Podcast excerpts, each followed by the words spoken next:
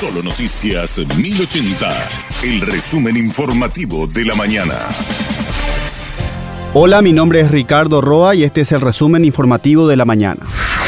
Asaltabols en acción en San Lorenzo. El trabajador subió a un pasajero en la zona de Fernando de la Mora, zona norte, pero al llegar a San Lorenzo el sujeto sacó un cuchillo y lo amenazó. El chofer se resistió al atraco y forcejeó con el presunto delincuente. De igual manera, no pudo evitar que se alce con la suma de un millón de guaraníes. La víctima terminó con golpes y cortes en el brazo.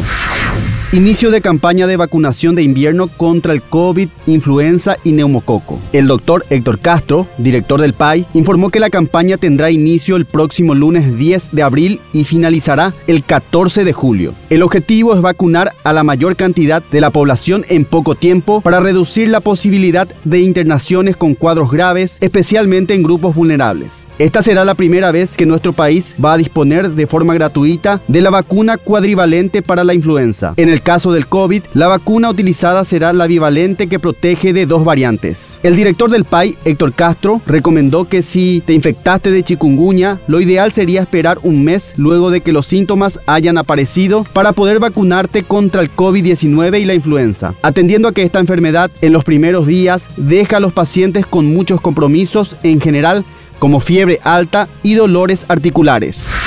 Denuncian a Consulesa Paraguaya en Málaga por maltratos a los colaboradores del consulado. La acusaron en un principio ante la justicia española y ahora recurrieron ante las autoridades de nuestro país, pero no obtuvieron respuestas. Pero no obtienen respuestas. Ella realmente ya me agredió a mí verbalmente dos veces que fueron graves que me derivaron a los ataques de ansiedad. Uno fue el 7 de julio del 2022 y otro fue el 20 de diciembre del 2022 y ahora, eh, la semana pasada esto, ¿verdad? ¿Por qué ella actuó así? Yo creo que ella ya tiene antecedentes cuando estuvo desempeñando funciones también en Foz de Iguazú.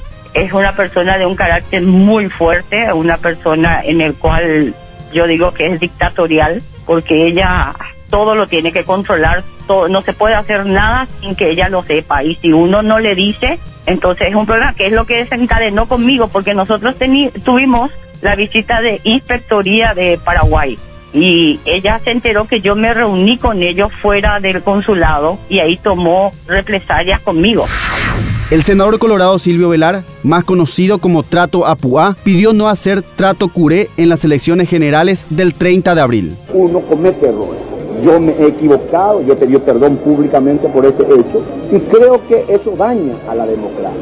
¿No pidió usted que nadie haga trato a en estas elecciones? Y bueno, el trato a es un trato bueno, eh, en el sentido eh, folclórico. El trato cué es el maltrato. El del sinvergüencita, el letraído, el que le jode algo. Entonces, los tratos en otro orden no. Eh, no está mal, pero en, en, lo, en, en lo que hace referencia a los delitos electorales, sí, yo le diría a los amigos y a los compañeros y a todos que no lo volvieran a hacer.